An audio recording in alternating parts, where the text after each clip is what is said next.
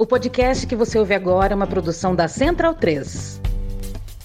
Conheça a WeCreate, a escola de idiomas parceiros do lado B. Aprenda inglês, espanhol e francês em uma escola de idiomas criada e gerida por duas professores de luta, sem nenhum especulador bilionário por trás. Acesse www.wecreateidiomas.com.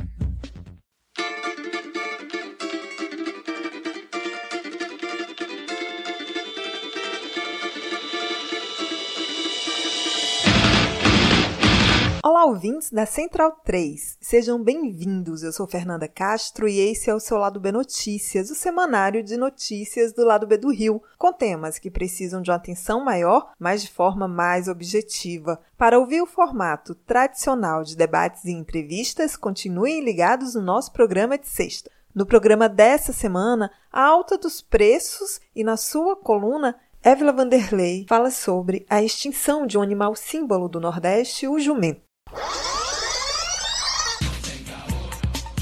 Compre a sua camisa Do Lado de Cá Não Tem Caô, vendida pela Zeta Nossa em parceria com Lado B em zetanossa.com.br.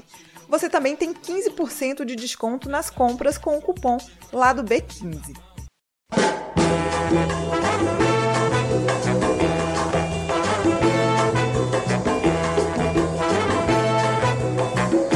Os brasileiros voltaram a viver com a triste realidade da alta dos preços, principalmente dos alimentos, e um salário mínimo com seu poder de compra cada vez menor. Hoje, 19 milhões de pessoas passam fome no Brasil. Para entender o cenário de catástrofe da economia brasileira, eu converso com o nosso painelista e economista Daniel Soares.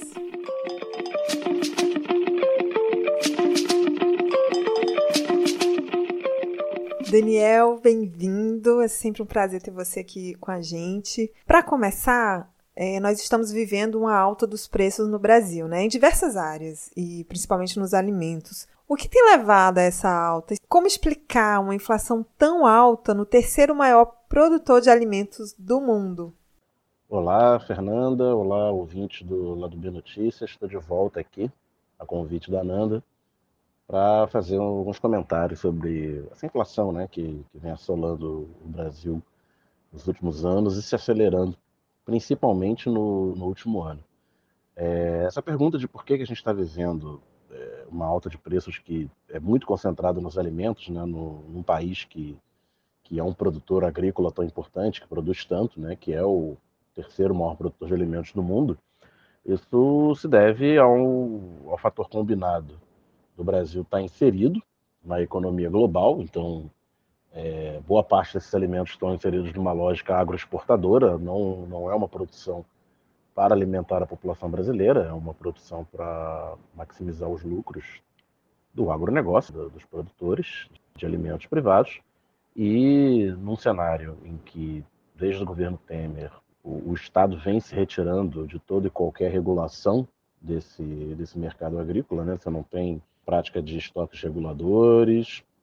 Isso foi desmontado ainda no, no governo Temer. Você não tem controle de exportação de nenhum tipo de produto, pelo contrário, você tem a, o incentivo para essa exportação, e por controle de, de exportação não, não, é você, por exemplo, proibir, apenas proibir uma exportação ou estabelecer cotas de exportação de determinados gêneros alimentícios, embora isso seja possível fazer, mas você pode fazer uma política tributária, por exemplo, que onere é, a exportação e que desonere a venda interna. Você pode ter mecanismos de desviar pelo menos parte da produção para o mercado interno para que o, o, preço internacional não afete tanto o preço na, na prateleira do brasileiro. Então, basicamente é isso. É, é uma, ah, sim, e uma política de hostil à agricultura familiar, que é quem produz prioritariamente para o mercado nacional. Né? Então, quando você tem uma concentração no campo, com a dificuldade de, do, dos agricultores menores trabalharem. Então, a figura de, de imagem que usa é que cada roçado de tomate que deixa que o produtor deixa de plantar tomate para arrendar para um grande produtor de outro gênero para exportação, tomate fica mais caro, né? Então, essa combinação de favorecimento ao agronegócio e detrimento da agricultura familiar, é, agronegócio agroexportador, e que não prioriza mercado interno, e um governo ultra neoliberal provoca esse cenário. Hoje, o poder de compra do brasileiro está menor, o pior cenário desde o lançamento do Plano Real.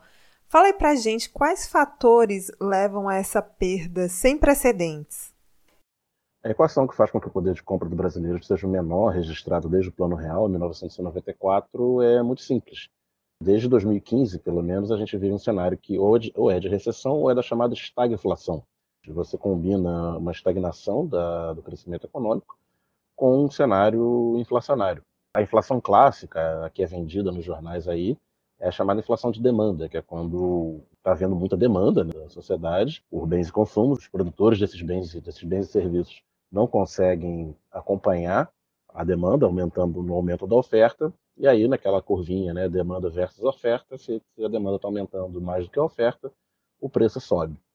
E aí os remédios clássicos para isso daí é aumentar juros, né, porque você desincentiva o consumo, faz com que o consumo caia e freia o processo inflacionário. Essa receita não funciona na inflação que o Brasil vem enfrentando nesses últimos anos, porque ela é uma inflação essencialmente de custos fica uma inflação de custo, é quando o custo da produção aumenta. Então, petróleo é um insumo generalizado, né? Todo mundo usa petróleo para produzir qualquer coisa, seja aplicando, usando o petróleo em si para fazer o bem, seja usando combustível para movimentar máquinas, para transportar os seus produtos. Então, o aumento brutal do petróleo no mercado internacional, combinado com a política de preços, de paridade de preços internacionais da Petrobras, né, fez com que o os derivados de petróleo explodissem o preço no Brasil, isso já é uma inflação de custo brutal. A desvalorização do real, sobretudo a partir do início de 2020, faz com que todos os insumos importados, numa economia cada vez mais globalizada, se tornem mais caros e ainda por cima, né, você é, equipara o preço de bens que, mesmo produzidos nacionalmente, têm o preço cotado internacionalmente, mais uma coisa para subir, então você tem essa inflação de custo sem um crescimento econômico que faça com que o trabalho também né, se torne um, um bem, é, uma mercadoria escassa, e então os salários não aumentam, os preços aumentam. Então essa é a simples equação, essa é a equação simples que eu falei. Poder de compra, salário sobre nível de preço. Se o nível de preço aumenta, o salário não, o poder de compra cai. E essa situação de estagflação, né, ela é, ela é inédita desde o Plano Real. O Plano Real, a partir do seu, dos seus primeiros anos, né, primeiro mandato Fernando Henrique, ali 95 a 98, teve algum crescimento econômico, inflação que hoje pode ser considerada alta, mas era baixa pra, em comparação com, com os anos anteriores. Segundo o governo Fernando Henrique, é de estagnação, mas também de inflação muito baixa, são os anos de inflação mais baixa de todo o período real. E nos anos Lula e primeiro mandato da Dilma, você tem inflação moderada, baixa, até bastante baixa em alguns anos, mas associada a crescimento econômico, né, com crescimento da renda do trabalhador. O que a gente vê de 2015 para cá é isso que eu falei, né? O aumento de, no primeiro momento, recessão, é, muitas demissões, gente perdendo emprego.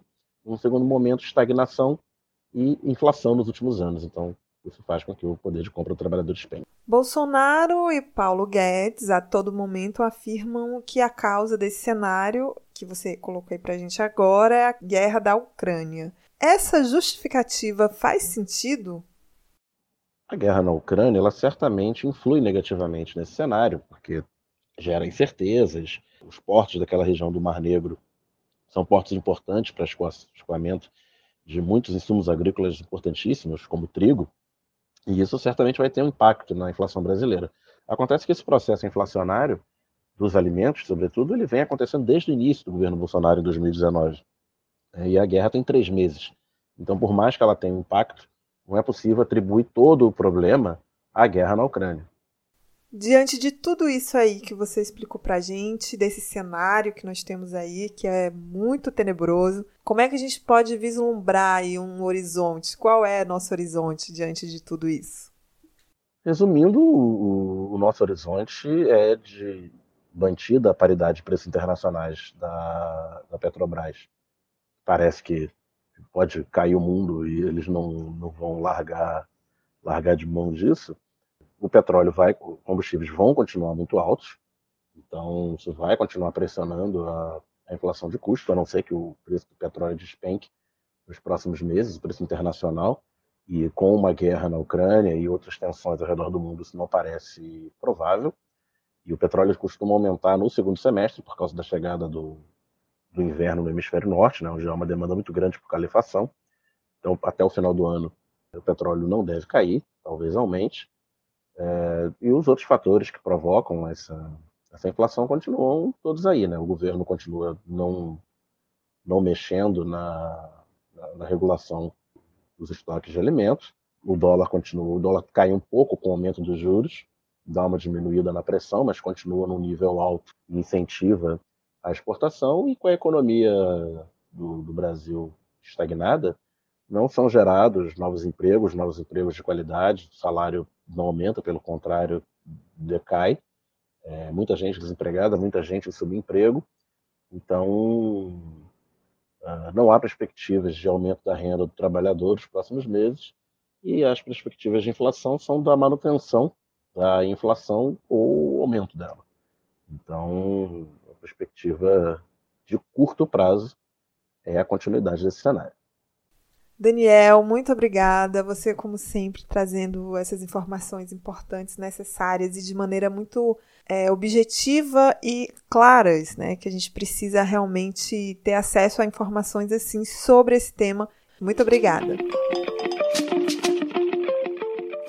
Ouvinte Lado B tem 10% de desconto na veste esquerda com o cupom Lado B. Acesse vesteesquerda.com.br. Seguimos para a coluna de Évila Vanderlei.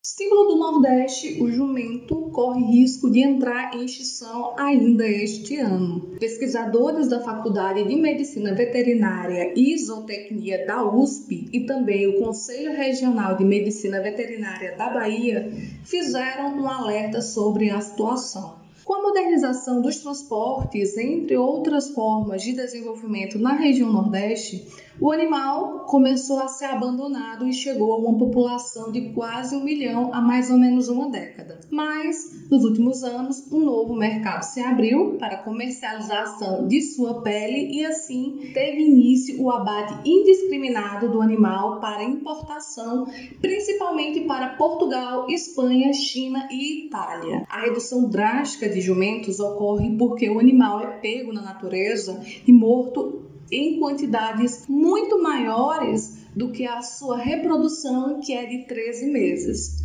Não existe controle, normas para a criação, transporte, abate e descarte dos restos dos animais, nem mesmo contagens de quantos animais ainda restam.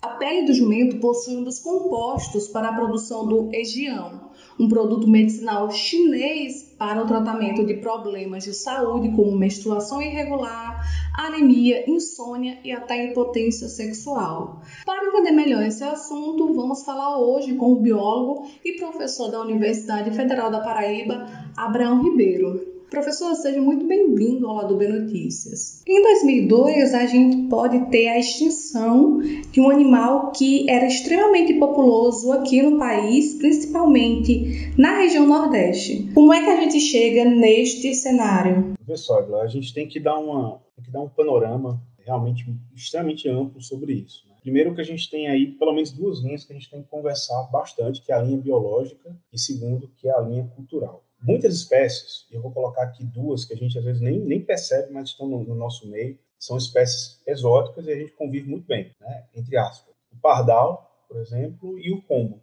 São duas espécies que não fazem parte da fauna brasileira, mas a gente está acostumado a ver todo dia na janela de casa, nas praças. A gente vê em todo canto. A mesma coisa foi com o jumento. A diferença é que, enquanto essas outras duas aves que eu falei para ti, elas têm um, um, aspecto mais decorativo no, no, no ambiente, numa cidade, quando a gente pensa num, jumento, a gente pensa num animal que tem uma característica de trabalho. E, para além do trabalho, é um animal que também tem um pouco né, é, da cultura cristã sobre ele. Bom, isso não diminui nenhum desses animais. Né? Como, como consequência é, biológica, a gente tem invasão de, de, ambientes, muitas vezes. Alguns são realmente muito nocivos, né, que chegam a assim, ocupar espaços onde a gente tinha as espécies nativas ali presentes há milhares e milhares de anos, e aí quando esses animais chegam, eles complicam um pouco a situação. Isso não é o caso do jumento. Nesse caso, a gente vai ter que abrir uma exceção para esse entendimento. É óbvio, né, esse entendimento ele não é uníssono na academia, mas pelo meu ponto de vista, eu, eu posso ver de forma muito clara que é, esse animal ele faz parte da cultura nordestina, faz parte da criação das cidades nordestinas, como Campina Grande, por exemplo. Né? Contudo, né, a gente teve várias e várias e várias linhas que começaram a retirar a necessidade do jumento enquanto força de trabalho. A primeira linha foi o avançar da, te da tecnologia, do ponto de vista de motores, motorizações, que retiraram o trabalho desse animal, porque substituíam em várias vezes a força de um jumento, a capacidade de trabalho, a manutenção disso, os riscos que havia. E aí a gente coloca muitas vezes a ideia de que quando o sertanejo, quanto o caridezeiro trocou né, o jumento pelas motos, a gente começou a ter mais abandono de jumentos. Essa foi a primeira coisa. Uma outra coisa foi justamente a, a mobilização dos ativistas, dos protetores, das associações, das ONGs de proteção animal, que também né, se contrapuseram ao uso desses animais da forma como era feito. Bom, tudo isso é uma soma de fatores, e aí, como consequência, a gente foi ab abandonando a cultura de usar o jumento como um, um elemento de trabalho, e esse animal passou, então, a ter assim, um lugar de incômodo né, na, nas fazendas, nos ambientes urbanos, e aí esse animal começou a ser desprezado, colocado de lado, ter é, perdido seu valor, né, e a agregação do valor do animal está exatamente na sua serventia. No caso deles, né, no caso dos do jumentos, a serventia da carga, do transporte de carga, a serventia do transporte em longas distâncias, foi suprimido e, consequentemente, todo aquele grupo animal que sobrou foi posto ao léu, né? foi, foi descartado, jogado de forma completamente despudorada no ambiente. Né? E como consequência a gente teve, no primeiro momento, um grande crescimento na população de jumentos, um grande crescimento dessas populações, em especiais em ambientes rurais, em ambientes onde você tinha muitas vezes é, estradas ali tomadas por jumentos. Só para você ter ideia, 10 anos atrás eu fiz uma viagem até o interior do, Piauí, e eu passei numa, numa estrada em que, dos 70 quilômetros que eu percorri, eu, eu acho que eu tinha um jumento a cada 10 metros. É, era uma coisa assim absurda. É, eu fiz essa mesma rota recentemente e eu não encontrei nenhum. Você pega aí os números que você tem uh, dispostos, tanto pelo IBGE quanto outros órgãos, né, que a gente tinha em 2003 mais ou menos quase um milhão, né, 900 mil jumentos aqui parados pelo Brasil, e aí chega em 2022 a gente vai para 400 mil, né, uma queda assim estúpida de mais de 50% nessa população. Né? Então, nós temos aí várias linhas para pensar o porquê que isso aconteceu, como isso aconteceu, e é, o prognóstico, né, ou seja, o final de toda essa história, a gente está vendo que não será muito bom. É, do ponto de vista ambiental, a gente vai perder um animal que já está integrado, né? não chega a ser uma integração completa né? do ponto de vista biológico, mas já é um animal que está integrado. Do ponto de vista cultural, nós vamos perder um animal que faz parte de toda uma geração, faz parte de toda uma cultura, faz parte de toda uma história. E do ponto de vista social, a gente está enfrentando aí um problema ético né, extremamente complicado, né? dilemas extremamente é, colocados, porque o uso que está sendo atribuído a esse animal é um uso vulgar. É um uso que não, que não justifica, é, pelo menos no meu ponto de vista, não justifica o abate desses animais. Em relação às medidas, existe alguma medida sendo tomada para evitar essa extinção? Como é que é, os biólogos, por exemplo, além de militantes, ativistas, estão enfrentando esse processo? Tem sido feito alguma coisa? É possível ainda fazer alguma coisa? Existe uma série de normas, existe uma série de regras estão colocadas de abate, você tem isso mais ou menos para os bovinos. Taxa de reprodução, uh, qual tipo de animal pode ser abatido, o número de fêmeas deve ser preservado, qual a idade máxima gestacional que aquele animal pode ser levado ao abate, qual é a reserva de patrimônio genético que deve ser feito.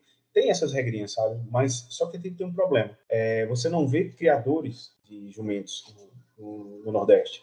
Você não tem esse tipo de, de criação. Né? Para além disso, ninguém quer investir por conta do tempo de gestação, que é aproximadamente três meses. É, a gente tem um tempo de gestação longo, a gente tem custo veterinário, a gente tem custo com enfermidades, a gente tem uma grande dificuldade também de manutenção, porque são animais grandes, então precisam de, de grandes fazendas, de um grande aporte de água, um grande aporte de alimento. Né? E hoje é, está numa situação predatória. Veja bem, o que, que a, a biologia vê sobre isso?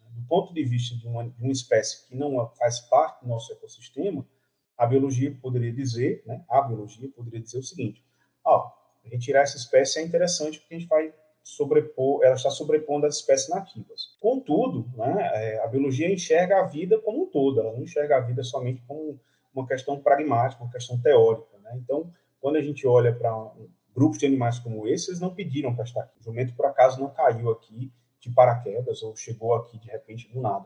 Esses animais foram trazidos, foram domesticados, foram adaptados às situações que a gente tem aqui. Então, como tal, a biologia e, e todos os outros grupos que defendem é, animais entendem que esses animais precisam de nossa atenção e não necessariamente da, da, da, predação que estão sofrendo hoje. Né? Entenda a predação pelo abate indiscriminado, sem reposição de, de grupos, sem que haja um trabalho realmente de, de controle dessas populações, né? e a gente tem uma taxa cada vez maior, mais acelerada. O frigorífico que um dos frigoríficos né, que se tem na cidade de Amargosa, segundo os dados que estão disponíveis aqui pela imprensa, é, a grande imprensa, eles colocam que eles chegam a bater cerca de 1.200 animais por semana, é o que dá um total de 4.800 por mês. Se a gente fizer uma continha aí é, básica por ano, mais ou menos 57 mil animais, na verdade, 5 mil não, 57 mil animais por ano.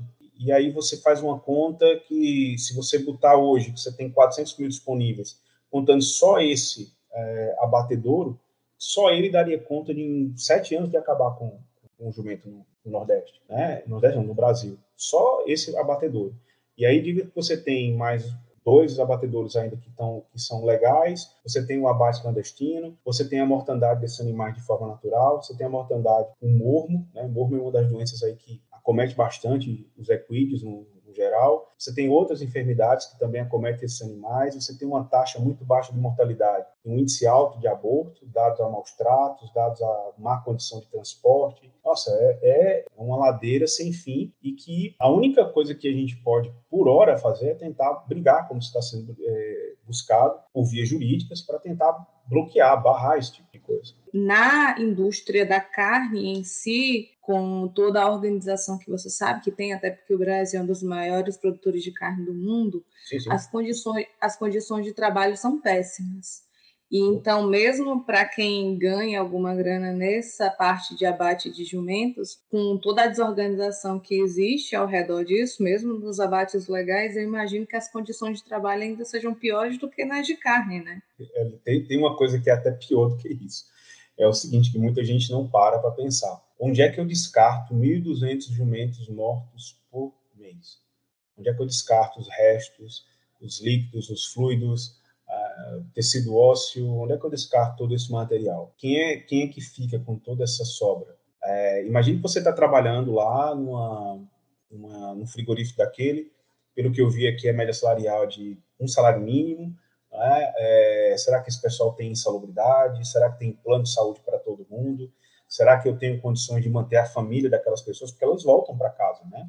E aí você está, na verdade, montando naquela cidade, montando nos polos onde você tem esse tipo de abate sem controle. Por que, que é sem controle? É porque eu não tenho a origem desse animal. Esse animal muitas vezes está sendo coletado nas estradas, está sendo coletado nas, nas feiras, está sendo coletado sem nenhum tipo de controle sanitário, né? sem nenhum cálculo do que, que pode acontecer com aquele animal, sem nenhuma guia de, de transporte animal, sem nenhuma análise veterinária. E aí eu estou levando aquelas doenças, muitas vezes, zoonoses. Né? Para quem não entende, a zoonose é aquilo que é uma doença que pode pegar um animal e pode também pegar o animal humano. Né? Ou seja, ela pode passar despercebida muitas vezes, mas quando afeta os grupos humanos, elas têm efeitos violentos, né? É, é, dramáticos. Né? Então, a gente pode estar criando aí uma, uma bomba relógio que pode explodir daqui a pouco na mão da gente, sem a gente nem perceber. E isso pode ser fruto dessa, é, desse uso predatório desses animais. Entende? Você imagina que você tem, você tem um animal que está coletado na estrada, que não tem nenhum tipo de atendimento, esse animal está comendo de todo jeito, bebendo de todo jeito, em contato com qualquer tipo de animal que a gente não conheça, né? muitas vezes já é solto, já é, já é solto, não, eu acho que solto é uma palavra muito generosa para quem faz esse tipo de coisa, é abandonado mesmo, né, sem, é, porque já está doente, que está sem nenhuma condição de ser tratado, e ele é coletado, colocado dentro daqueles caminhões boiadeiras, né, levados aí em torno de 50 animais por, por caminhão, muitas vezes chegam machucados, muitas vezes chegam estressados, muitas não, todas vezes chegam estressados, machucados, com déficit de água, déficit alimentar, alguns são pisoteados no meio do, do, do caminho, e quando você né, é, vai fazer o abate de um animal desse, qual a qualidade desse produto. Eu agradeço muito por, por estar tá debatendo isso comigo aqui, falando sobre essas condições, essa questão. Ok, estou sempre às ordens. É, é um, Para mim é uma satisfação tanto colaborar quanto também ajudar o pessoal a se sensibilizar. Se você uhum. sentiu o peso das informações agora, eu acho que isso também pode chegar aos teus ouvintes, né, para que é, a gente pare um pouquinho, pense um pouco mais sobre isso. Né? A gente muitas vezes está é, lá do outro canto do país, né? às vezes não, não tem a sensibilidade do, do que está acontecendo. Né? mas é toda uma cadeia, não só de sensibilidade, mas de responsabilidade ambiental que a gente tem que ter. Considere se tornar um apoiador do lado B na Aurelo, a primeira e única plataforma que remunera os podcasters a cada play. Você pode nos apoiar a partir de R$ reais, com direito a conteúdo exclusivo e participação em sorteios. Se você já é apoiador pelo Padrim ou pelo PicPay, considere se migrar para a Aurelo. Por enquanto, a Aurelo só aceita cartão de crédito, beleza? Saia da caixinha, teste a Aurelo e ajude ainda mais o lado B. Para quem não pode ou não quer ajudar financeiramente de maneira mensal, mas quer pingar um trocadinho no lado B de vez em quando, pode fazer o Pix para ladobdorio@yahoo.com. As trilhas desse programa foram o drama da Humana Manada da banda El Efecto, Eu Tá Vendo no Copo de Noriel Vilela, o rap do surfista do grupo Geração, Salvador e Apache da banda Ifá Afrobeat. Fique ligado no nosso programa de sexta e até semana que vem.